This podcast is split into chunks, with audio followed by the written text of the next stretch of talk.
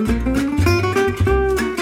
hello, hello. Welcome to another episode of our Walk and Talk Level Up series. I'm Rebecca Pereira, but you can call me Bex. I hope your week has been going well, and I'm happy to know that you're here with me to work on your English again. To make sure your study session is the best possible, you should access this episode's written dialogue and extra content on our portal, fluencytv.com.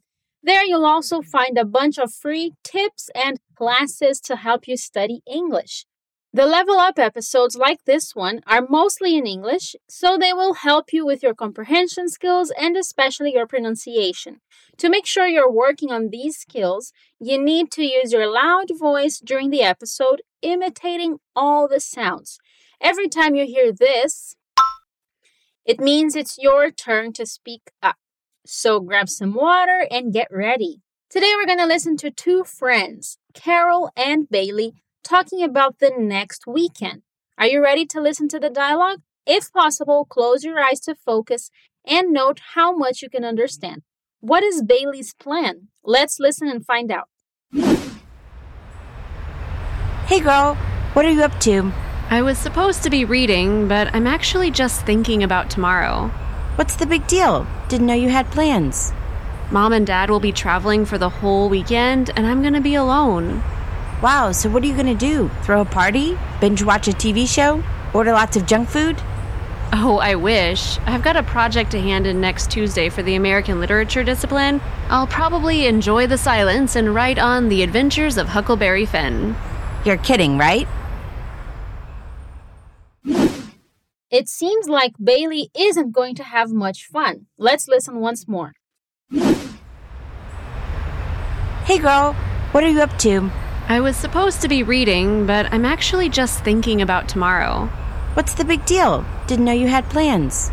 Mom and Dad will be traveling for the whole weekend, and I'm gonna be alone. Wow, so what are you gonna do? Throw a party? Binge watch a TV show? Order lots of junk food? Oh, I wish. I've got a project to hand in next Tuesday for the American Literature discipline. I'll probably enjoy the silence and write on The Adventures of Huckleberry Finn. You're kidding, right? Now let's get down to business. Carol starts with a classic question. She says, Hey girl, what are you up to? She's just casually asking what Bailey's doing. Repeat. Hey girl, what are you up to? Hey girl, what are you up to? And Bailey replies, I was supposed to be reading, but I'm actually just thinking about tomorrow. You can say I was supposed to to talk about what you expected or what others expected you to do. But maybe you're not doing it. Say it with me. I was supposed to be reading. I was supposed to be reading. But I'm actually just thinking about tomorrow. But I'm actually just thinking about tomorrow.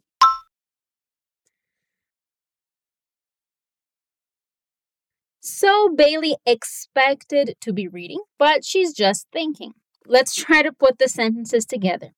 I was supposed to be reading. I was supposed to be reading, but I'm just thinking about tomorrow.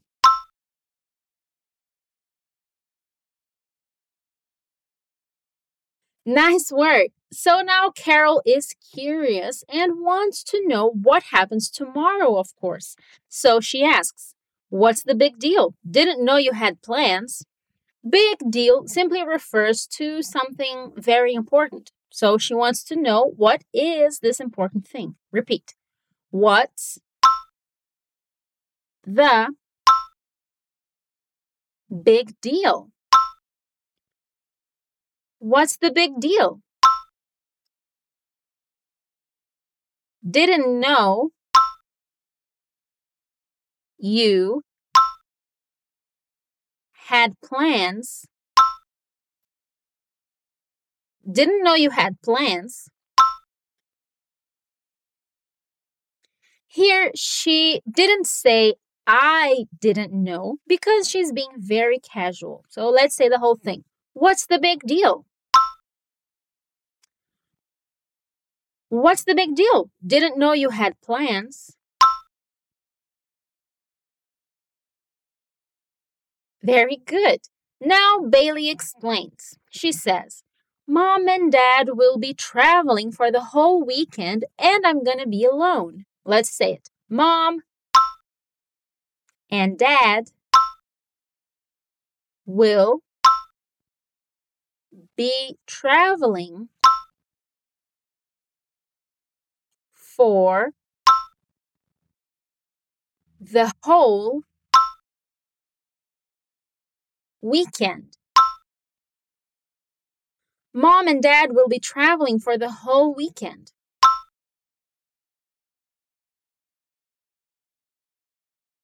And I'm gonna be alone. Remember that gonna is an extreme reduction of going to. So I'm going to be becomes I'm gonna be. Say it with me. I'm gonna be alone. Mom and dad will be traveling for the whole weekend.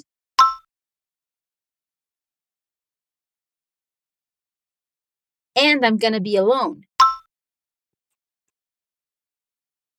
Excellent. Carol immediately thinks that Bailey is planning some fun stuff. So she asks, Wow, so what are you gonna do? Throw a party? Binge watch a TV show? Order lots of junk food? Carol thinks like me. I expected the same things. Let's say it. Wow. So, what are you going to do? Wow, so what are you going to do? Throw. Watch out for the pronunciation. Throw with a TH. Throw. A party.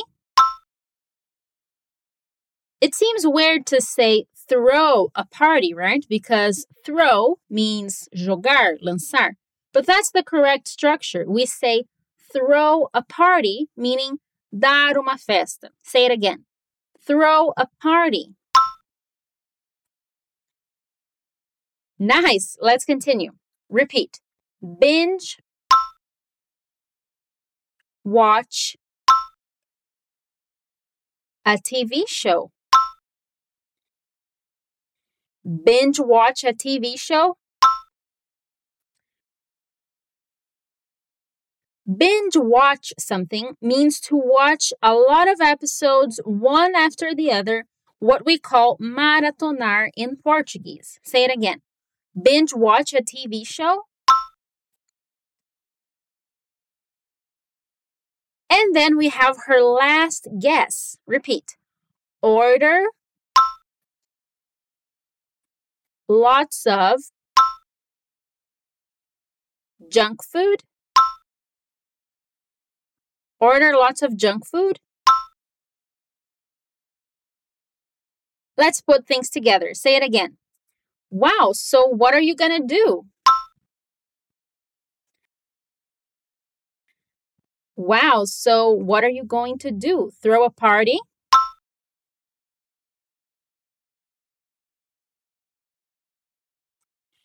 Binge watch a TV show? Order lots of junk food?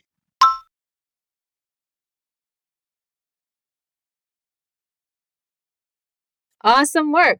But Bailey's plans are a big surprise, and we're going to split her reply into parts.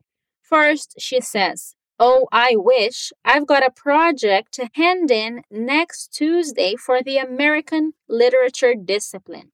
I wish is the common quem me dera that we say in Portuguese. Say it with me.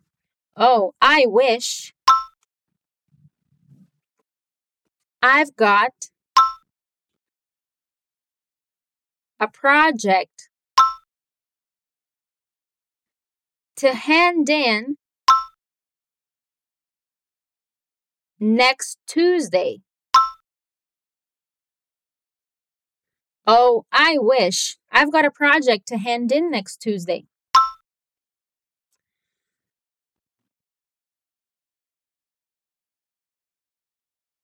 To hand in means to give schoolwork to the teacher that required it or to give work to the person that asked for it.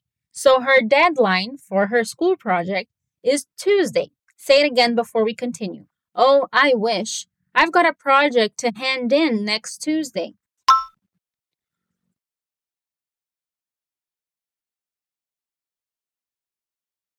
For the American literature. Be careful with the tricky pronunciation of literature. Say it one more time. American literature. Discipline. For the American literature discipline. For the American literature discipline. Try your best to say the whole thing now. Repeat. Oh, I wish. I've got a project to hand in next Tuesday.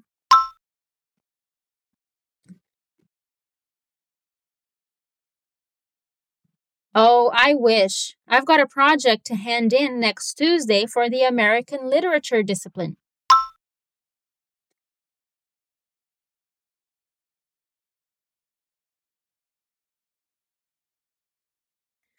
Excellent work. And the last part of Bailey's line is I'll probably enjoy the silence and write on the adventures of Huckleberry Finn. Here she is using write on with the same meaning as write about, which is a very natural thing to do. Let's say it. I'll probably enjoy the silence. I'll probably enjoy the silence. And ride on the adventures of Huckleberry Finn. And write on the adventures of Huckleberry Finn.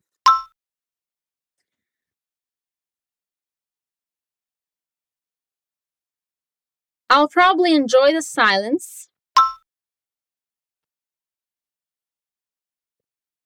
I'll probably enjoy the silence and write on the adventures of Huckleberry Finn.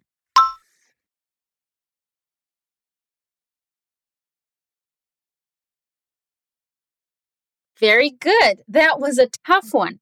The Adventures of Huckleberry Finn is a very popular novel in American literature because it talks about many important cultural aspects, so it's often studied in American high schools and universities. So let's say the last sentence again. Try your best. I'll probably enjoy the silence and write on the adventures of Huckleberry Finn.